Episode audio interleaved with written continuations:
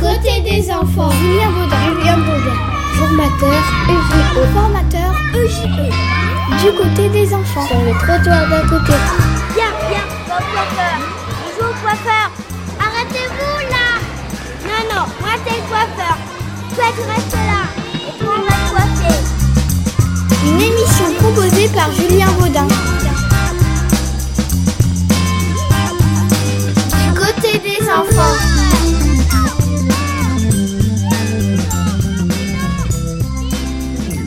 Bonjour, je suis ravi euh, d'accueillir aujourd'hui Doriane Montmasson pour la première émission du côté des enfants sur la radio Le Trottoir d'à côté.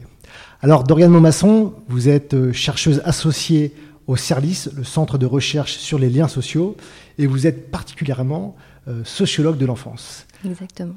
Alors, quelle est cette drôle d'espèce de sociologue?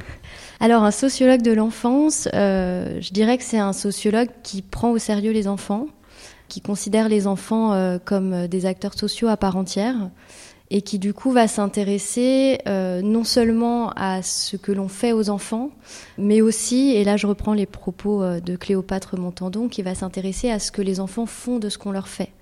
Et la sociologie de l'enfance a cette particularité qu'en fait on n'est pas sur un objet, comme la sociologie de l'éducation, la sociologie du travail, on est vraiment sur euh, une population, l'enfance. Et donc la, sociologie de l'enfance va s'intéresser à, de multiples objets euh, de recherche. Et on va s'intéresser euh, à la cour de récréation, à ce qui se passe dans la cour de récréation, à ce qui se joue dans le groupe de pairs. On va s'intéresser aux objets culturels de l'enfance, etc. En quoi le sociologue de l'enfance, va être euh, différent d'un sociologue qui va s'intéresser à des questions liées à l'éducation ou à la culture? Parce qu'ils peuvent eux aussi parler de l'enfant. Exactement. Alors en fait, la sociologie de l'enfance euh, a émergé euh, suite à un constat que finalement l'enfant était effectivement présent dans la sociologie de l'éducation, dans la sociologie de la famille, euh, mais le regard n'était pas véritablement centré sur les enfants. Et donc on prenait en compte l'enfant à travers euh, les institutions, euh, l'école, la famille, ou à travers euh, les, les, adultes qui en avaient la charge. Là, il s'agit vraiment de, de, centrer son regard sur l'enfant et euh, d'essayer de, aussi de recueillir le point de vue des enfants, de se mettre à la place des enfants et d'essayer de comprendre comment ils se construisent, comment ils construisent leur identité, leur univers culturel, et vraiment voilà de, de centrer son regard sur l'enfance sans nier euh, les relations qu'ils ont avec d'autres sphères de socialisation, avec d'autres acteurs, mais vraiment voilà, de, centrer son regard et la focale sur le point de vue des enfants. Et alors c'est avec cette euh, volonté-là, cette curiosité-là, que vous avez euh, soutenu une thèse en 2016 intitulée La réception de la littérature de jeunesse par les enfants, une fenêtre ouverte sur le processus de socialisation, donc une enquête auprès d'enfants de, de 5 à 8 ans dans des écoles. Alors est-ce que vous pouvez préciser ce que vous entendez par processus de socialisation.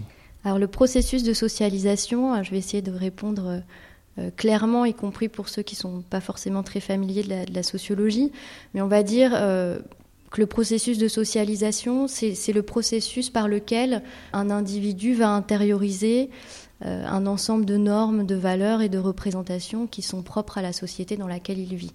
Voilà, c'est un processus euh, très large en fait, qui ne se résume pas à l'éducation euh, volontaire.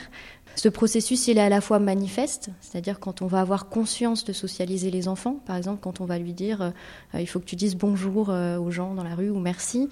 Et puis c'est aussi un processus latent, c'est-à-dire euh, un processus quand on n'a pas conscience de socialiser l'enfant. Par exemple, quand soi-même on va dire bonjour ou merci, bah, l'enfant va, va voir que c'est une norme, que c'est quelque chose qui se fait. Donc ça le socialise aussi. Et du coup, pourquoi euh, choisir comme porte d'entrée la littérature euh, jeunesse pour parler de la socialisation? Qu'est-ce qu'elle a euh, de socialisante, cette littérature jeunesse? Les sociologues ont montré que c'était un support de socialisation dans le sens où c'est un miroir médiatique, c'est-à-dire que c'est un, support dans lequel se reflètent les normes de la société. Et donc les enfants ont aussi accès à un certain nombre de représentations par l'intermédiaire de la littérature de jeunesse. Et en ce sens-là, c'est un support de socialisation, le sens où les enfants ont accès à ces normes et à ces représentations. Qu'est-ce qu'elle apporte de, différent par rapport à, je pense à la cour d'école et aux travaux de Julie Delalande sur le, les relations entre enfants, euh, sur euh, ce qui peut jouer dans une salle de, de, classe, évidemment ce qui peut jouer aussi au sein de la famille Est-ce qu'elle a des particularités ou que des similitudes? Alors ça faisait partie quand même de mon questionnement, à savoir quelle est la place de la littérature de jeunesse dans le processus de socialisation. Parce qu'en fait, euh, les sociologues considèrent la littérature de jeunesse comme un support de socialisation, mais à mon sens, euh, il ne faut pas entendre par là une réception mécanique des normes qui sont transmises par les livres. Donc pour moi, la, la littérature de jeunesse est une sphère de socialisation parmi d'autres. On retrouve la famille, l'école, le groupe de pères. Et justement, tout l'intérêt va être de comprendre comment s'agencent les normes transmises par ces différentes sphères, c'est-à-dire qu'en fait l'enfant et euh, voilà comment ces, différentes normes qui sont parfois en contradiction vont s'agencer. Et c'était là aussi tout mon questionnement, euh, d'où le titre de ma recherche qui est la réception de la littérature de jeunesse, une fenêtre ouverte sur le processus de socialisation, dans le sens où comprendre l'acte de réception, c'est aussi un moyen pour nous de mieux comprendre ce qui se joue dans, dans, dans le processus de socialisation, parce que ça va nous permettre de comprendre comment l'enfant interprète le livre et grâce à quel savoir transmis par la famille, par l'école, etc., par rapport à, voilà, grâce à quel savoir il va l'interpréter. Justement, l'enjeu de la thèse, c'était euh, comprendre quelle place la littérature peut avoir dans le rôle de, du processus, dans le, dans le, processus de socialisation. Pardon. Et vous, Doriane Maumasson, vous avez spécifiquement choisi de questionner euh, à travers la littérature, la littérature enfantine euh, la question des normes alimentaires. Donc, du coup, pourquoi cette surprécision, si je puis me permettre? Je crois qu'il y a une raison un peu plus personnelle, je ne vais pas forcément développer là-dessus, mais j'ai fait un mémoire de Master 2 de recherche euh, sur les gâteaux dans la littérature de jeunesse, et donc sur toutes les normes qui étaient véhiculées dans les livres qui parlaient des gâteaux. Donc euh, ça a été pour moi une première rencontre avec la sociologie de l'alimentation. Mais je crois que les, deux principales raisons qui m'ont amené à choisir euh, plus particulièrement l'alimentation, c'est d'une part que, l'alimentation est un observatoire emblématique des modalités du processus de socialisation et de ses différenciations. Pour le dire autrement, certains sociologues, à commencer par Pierre Bourdieu, a montré que l'alimentation révélait un certain nombre d'appartenances, d'appartenances sociales, d'appartenances de genre. Et donc voilà, l'alimentation est quand même un, quelque chose qui, permet de déceler les appartenances. moi, ça m'intéressait d'interroger justement ces appartenances-là. Et puis une deuxième raison peut-être qui est justement tout ce qui se joue aujourd'hui autour de l'alimentation, tous les enjeux que ça cristallise. On a plein de, discours euh, dissonants euh, aujourd'hui sur l'alimentation, euh, une injonction au plaisir, mais aussi une injonction à la santé, à faire attention, à la restriction. Et ça, c'est vecteurs de discours qui entrent en contradiction les uns avec les autres. Et du coup, je trouvais que c'était un moyen intéressant euh, de voir comment l'enfant composait avec ces différents messages. Et quand il était confronté à un nouveau message transmis par un livre, et eh ben, comment justement il va mobiliser euh, ce qu'il ce sait de sa famille ou des messages du programme national nutrition santé, manger 5 fruits et légumes par jour. Et donc je trouvais que c'était un, une bonne entrée pour voir comment les enfants composaient avec les messages socialisateurs. Et justement, vous parlez de, ce programme national. Euh, est-ce qu'il y a euh, des faits politiques ou des, prises de position euh, politiques au-delà de ce, de ce, programme national qui vous ont fait réfléchir, en tout cas qui vous ont motivé pour aller creuser de ce côté? De l'alimentation? Oui, tout à fait. Alors je ne sais pas si je vais répondre vraiment à la question, mais en, termes de faits politiques, il y a beaucoup de recherches qui, qui émergent à l'heure actuelle en sociologie et qui montre l'importance de revaloriser le plaisir, en fait, euh, et que finalement, euh, tout ce programme national nutrition santé euh, ramène les individus dans un rapport très rationnel à l'alimentation.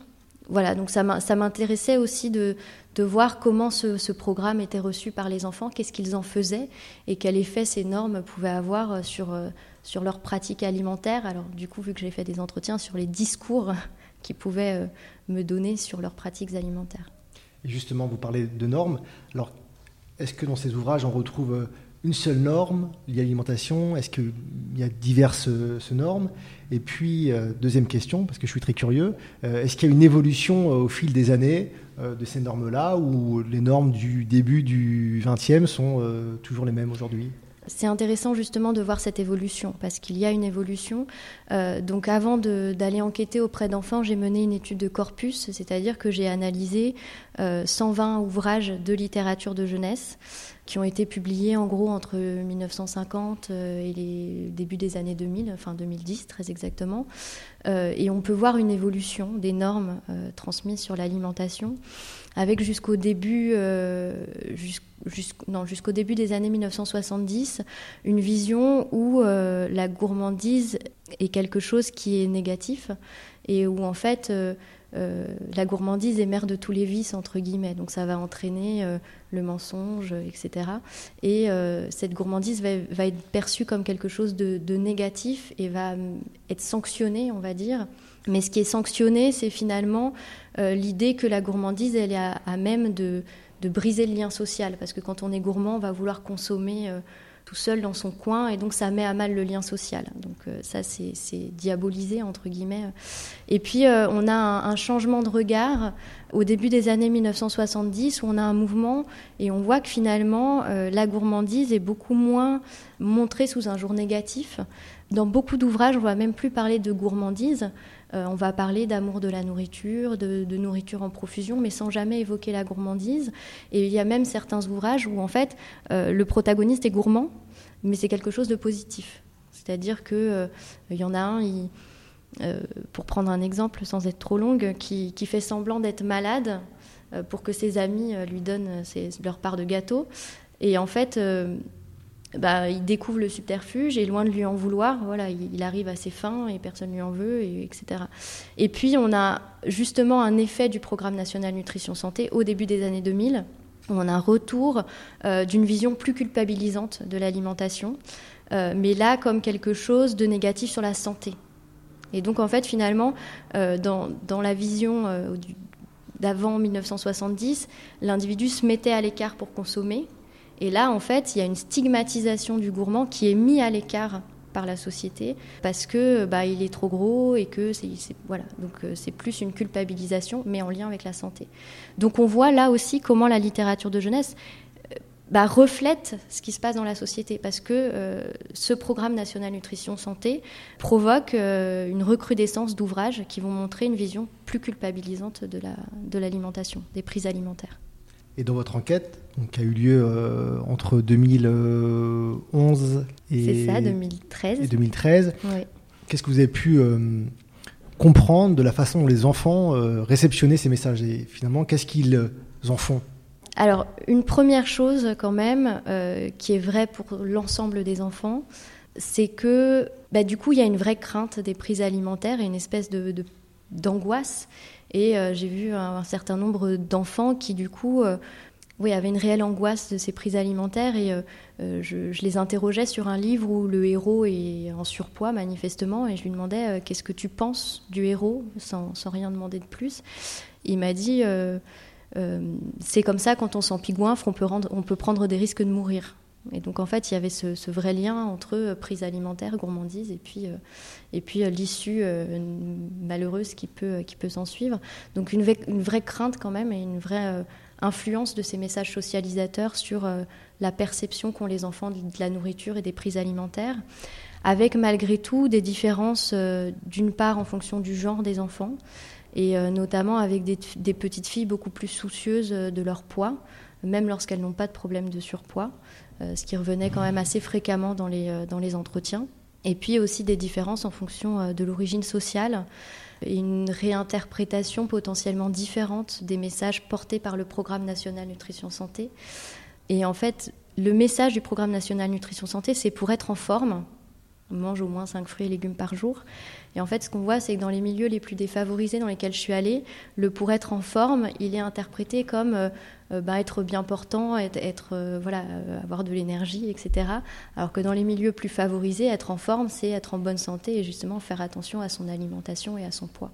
Donc, il montre que ces messages peuvent être reçus différemment en fonction du milieu social, justement.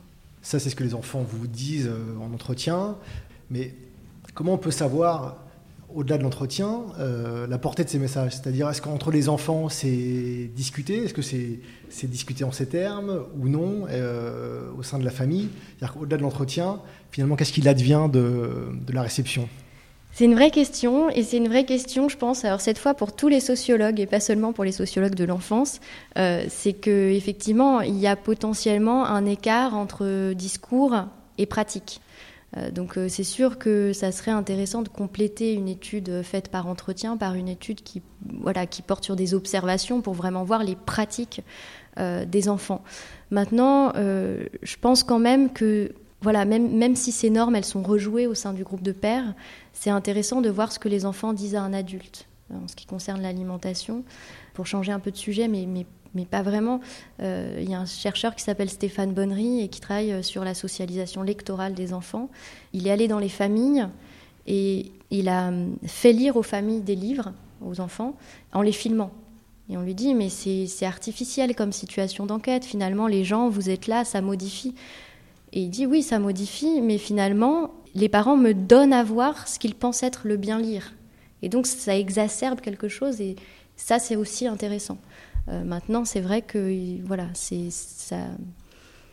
c'est intéressant de voir le, gap qu'il peut y avoir entre discours et pratique. Vous m'avez dit euh, que la classe sociale, pour vous, avait un, impact. Question du genre, est-ce que la question du niveau scolaire, par exemple, peut influencer euh, la réception des messages? Oui, alors c'est une question assez délicate parce que finalement, parler de niveau scolaire au sein de l'institution scolaire, c'est quelque chose un petit peu délicat. Il n'empêche que, j'ai pu avoir euh, euh, le niveau scolaire entre des enfants par l'intermédiaire des, institutrices et euh, voir quand même l'influence que pouvait avoir ce niveau scolaire, donc au sein d'une même classe, et l'idée que les enfants qui avaient un, un, meilleur niveau scolaire étaient potentiellement plus attentifs au contenu des ouvrages, en avaient une lecture plus textuelle, et du coup potentiellement prenaient davantage les livres comme recueil de modèles de comportement. Euh, et donc, euh, effectivement, étaient voilà, peut-être davantage attentifs aux normes transmises que les enfants qui avaient un plus faible niveau scolaire. Est-ce que vous diriez que la réception euh, de ces normes alimentaires à travers la littérature jeunesse est quelque chose qui est anxiogène pour les enfants ou ce serait excessif de, L'alimentation, les prises. pour certains enfants, c'est clairement anxiogène. Euh, voilà, il y, a certains entretiens qui m'ont marqué justement parce qu'on voyait que les enfants euh, développaient une vraie anxiété vis-à-vis des prises alimentaires, euh, et notamment un petit garçon. Alors ça, c'est, je l'ai moins analysé dans mes entretiens, mais en fait, qui me disait que il aimait le fromage et donc il n'en mangeait plus. Parce qu'en fait, il avait intégré la pyramide alimentaire, et au sommet de la pyramide alimentaire, il y a les aliments plaisir. Et donc pour lui, les aliments plaisir, c'était les aliments à bannir. Et vu que lui, son aliment plaisir, c'est le fromage, bah, c'était devenu quelque chose d'un petit peu interdit. Donc là, on voit les répercussions que peuvent avoir euh, bah, ces messages concrètement sur, euh, sur les pratiques des enfants, et là sur les craintes des enfants, entre guillemets.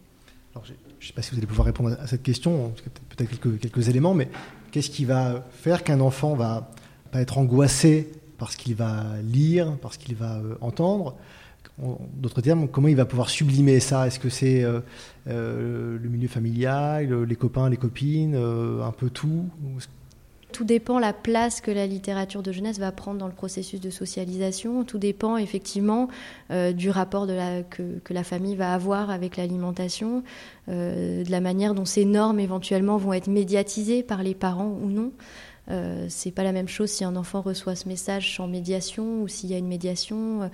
Voilà, donc je pense que ça, dépend de tout ça. Et puis aussi, euh, potentiellement, j'avais vu ça en, master aussi en travaillant sur la réception euh, de, ce qui va pouvoir être fait au sein de la classe. Il y a certaines classes qui travaillaient sur l'alimentation et donc euh, bah, forcément que les messages vont pas être reçus de la même manière dans les classes où on travaille plus précisément sur l'alimentation et sur ces questions-là et dans des classes où on ne le travaille pas. L'alimentaire, c'est aussi du culturel. Euh, est-ce que dans les réactions des enfants, lorsque vous leur lisiez des histoires, lors des entretiens, est-ce que cette dimension culturelle, elle, a pu apparaître? Est-ce que vous avez pu euh, l'analyser? Je ne l'ai pas vraiment analysé en tant que tel. Après, c'est sûr que euh, comment dire, les, plats qui, qui, étaient cuisinés dans les livres que j'avais choisis étaient des plats typiquement français. Et que du coup, il y avait voilà, ce rapport de certains enfants qui étaient d'une culture différente. Mais ce qui est intéressant justement quand on travaille la réception, c'est que bah, la réception n'est pas une réception mécanique. Et donc les enfants s'aménagent des espaces de liberté, euh, là où potentiellement le sociologue n'en avait pas vu. Et euh, j'ai des enfants, euh, dans un des ouvrages, la famille cuisine un pot-au-feu. Et j'ai certains enfants issus de familles d'une culture différente qui ne me parlent pas du tout du pot-au-feu, mais qui vont parler d'un couscous ou etc. Et donc là, on voit que voilà que l'enfant se réapproprie un peu l'ouvrage en y imprimant potentiellement sa propre culture. Donc là, ça rejoint ce que vous nous disiez quand vous avez défini le métier de sociologue de l'enfance, c'est-à-dire l'enfant comme capacité, euh, une capacité d'être un acteur euh, et pas simplement euh, passif devant ce qui lui est lu, devant ce qui lui est dit, devant ce qu'il peut voir. Exactement, et c'est ce qui m'a amené à travailler sur la réception justement, parce que on avait en France un certain nombre de travaux sociologiques qui portaient sur des études de contenu, c'est-à-dire qui étudiaient le contenu textuel et iconographique des ouvrages. Beaucoup de ces recherches d'ailleurs portaient sur le genre. Les chercheurs qui avaient mené ces recherches, pour la plupart, supposaient la réception qui était faite de ces livres et supposait la plupart du temps que cette réception était mécanique. Et donc mon sujet de thèse est né aussi de, cette volonté de dire, ben, moi j'ai envie d'interroger justement ce qui se passe dans la réception et j'ai envie de voir quel rôle l'enfant peut jouer dans, cette réception. Ça pose la question des maisons d'édition, à qui finalement leur livre s'adresse? Est-ce qu'il l'adresse euh, euh, aux lecteurs mécaniques ou aux lecteurs acteurs? Alors là, je vous répondrai euh, grâce aux, travaux euh, notamment de Jean-Claude Chamboredon et de Jean-Louis Fabiani, c'est que, toutes les maisons d'édition ne délivrent pas les mêmes normes, ne supposent pas la même compétence euh, des lecteurs. Et voilà, il y a certaines, certaines maisons d'édition, peut-être plus confidentielles, mais qui vont délivrer des ouvrages où les normes sont potentiellement plus implicites et qui appellent davantage le travail de l'enfant alors qu'on a euh, des maisons d'édition euh, euh, qui vont bah, publier des livres qui, qui laissent moins de marge de manœuvre aux enfants en fait et qui, délivrent des messages dont le sens est beaucoup plus clos entre guillemets et moins ouvert.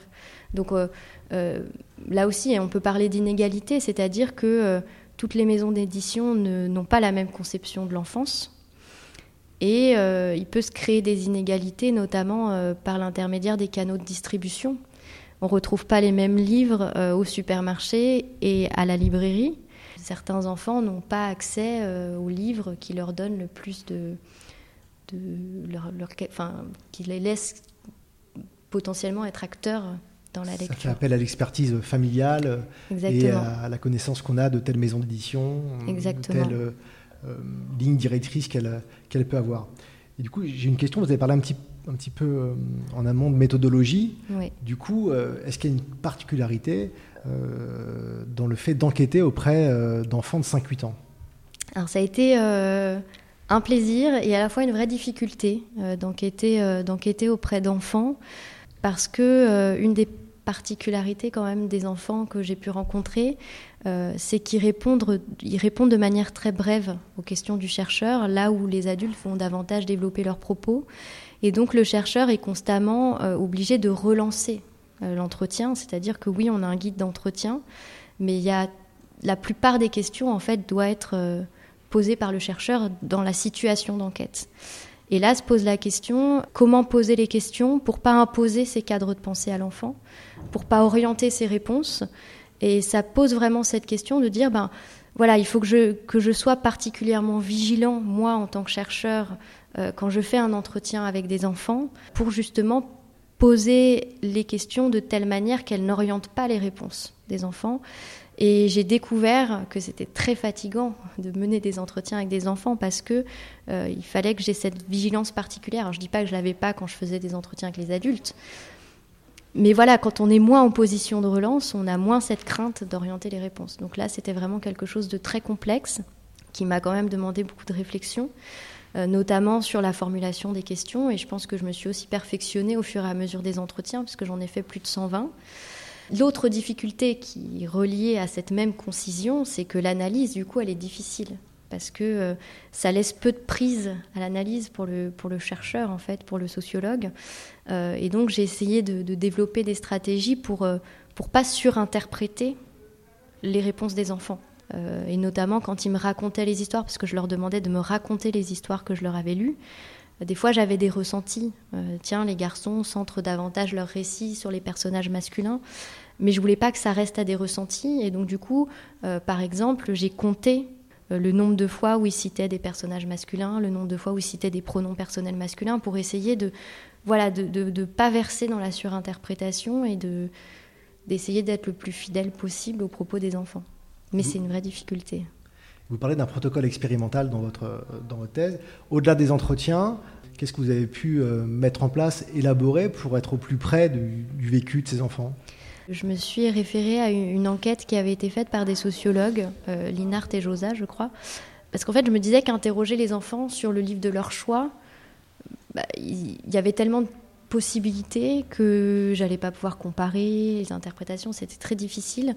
Et donc je voulais interroger les enfants euh, sur les mêmes albums. Donc en fait j'ai sélectionné, grâce à mon étude de corpus, trois ouvrages qui volontairement transmettaient des normes différentes. Euh, j'ai choisi de moi-même lire ces ouvrages aux enfants pour qu'ils soient placés dans les mêmes conditions de réception, pour qu'il n'y ait pas ces, ce paramètre qui vienne influencer finalement les résultats.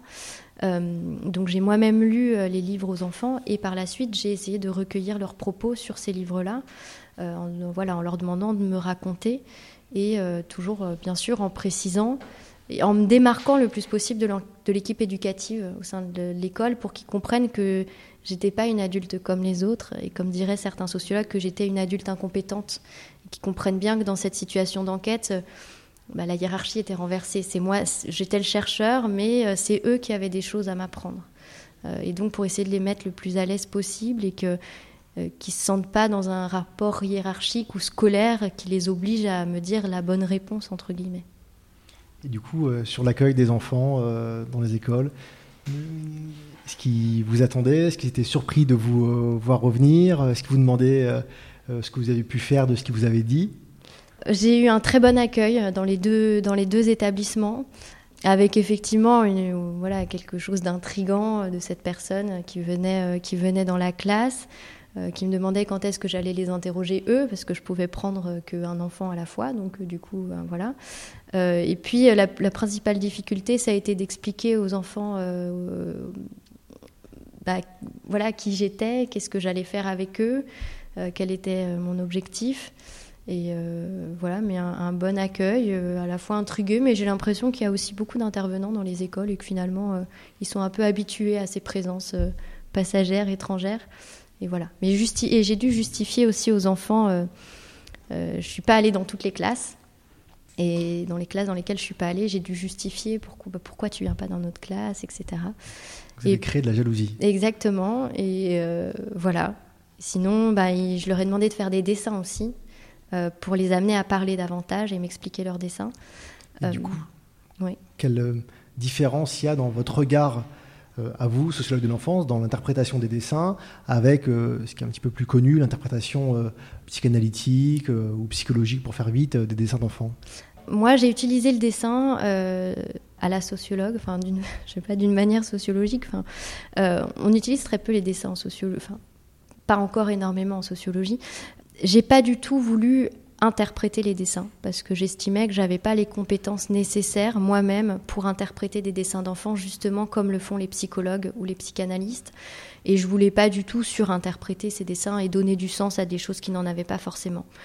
Euh, du coup, je les ai plutôt utilisés moi comme support de parole en disant bah voilà, je fais dessiner l'enfant et je lui demande ce qu'il dessine, ce qu'il a dessiné, ce qu'il a voulu dessiner, quel sens ça a pour lui. Euh, et c'était pour moi un moyen de susciter leurs paroles et de mieux comprendre euh, ce qu'ils pensaient réellement. C'était euh, un moyen détourné pour les faire parler. Après, quand le dessin était mis en regard de ce que l'enfant m'avait dit, je pouvais interpréter un peu plus le dessin, mais c'était vraiment pas mon, objectif initial. J'ai pas interprété les dessins, j'ai fait parler les enfants grâce au dessin. Et du coup, j'ai une question aussi pour les professionnels de l'enfance ou les étudiants qui nous, qui nous écoutent. Quelque part, comment votre travail peut être euh, aidant d'un point de vue professionnel? Parce que la littérature euh, jeunesse, la littérature enfantine fait partie du quotidien des institutions. Et c'est un outil de médiation certain euh, pour les professionnels. donc, quel, quel lien, quel apport, à votre avis, votre travail peut avoir de ce point de vue-là? Déjà, je pense, dans un premier temps, d'avoir conscience des normes qu'ils transmettent, des messages qu'ils diffusent. Et voilà, quand on, quand on choisit un ouvrage, du coup, de ne de, pas le faire euh, comme ça, sans y avoir tout réfléchi, mais vraiment de, choisir un ouvrage euh, et, de vraiment euh, le faire potentiellement dans un objectif précis. Mais je répondrai aussi sur, sur les normes de genre, parce que j'ai aussi travaillé sur le genre, et de dire que c'est intéressant, via la littérature de jeunesse, de proposer différents modèles aux enfants. Parce qu'en fait, quand on propose toujours le même modèle, ça n'amène pas forcément la réflexion.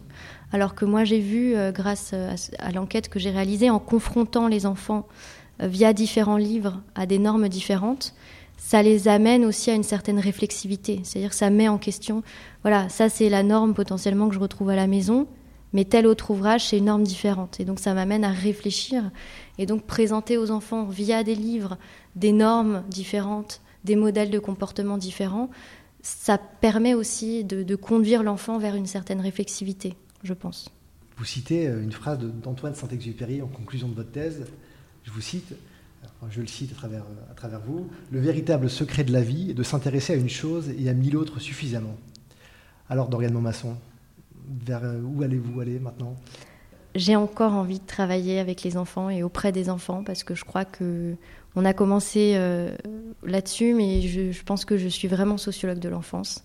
Donc j'ai vraiment envie de continuer à travailler auprès des enfants et peut-être de davantage creuser encore euh, du côté du processus de socialisation euh, pour voir ce qui se joue et voilà quel, quel rôle les enfants tiennent dans ce processus-là, quel rôle actif. Et pour tous les curieux qui ont envie de suivre vos travaux ou d'aller un petit peu plus loin, où est-ce qu'on peut retrouver votre pensée? Alors normalement, euh, ma thèse de doctorat devrait être disponible euh, via le, site de la bibliothèque universitaire de Paris Descartes, donc Paris 5. Donc elle devrait normalement pouvoir être accessible à, à ceux qui ça intéresse. Est-ce que je peux ajouter, Doriane Montmasson, que vous avez euh, écrit un article dans la revue Recherche en éducation, le hors-série numéro 7, en mars 2015 J'ai le droit de le rajouter? Oui, bien sûr, qui est toujours disponible. Ben, Dorian ça a été un vrai plaisir de vous recevoir dans la première émission du côté des enfants, sur la radio Le Trottoir d'à côté. Quant à vous autres euh, auditeurs et auditrices, eh bien, je vous dis euh, à très vite et on reste en lien. Ciao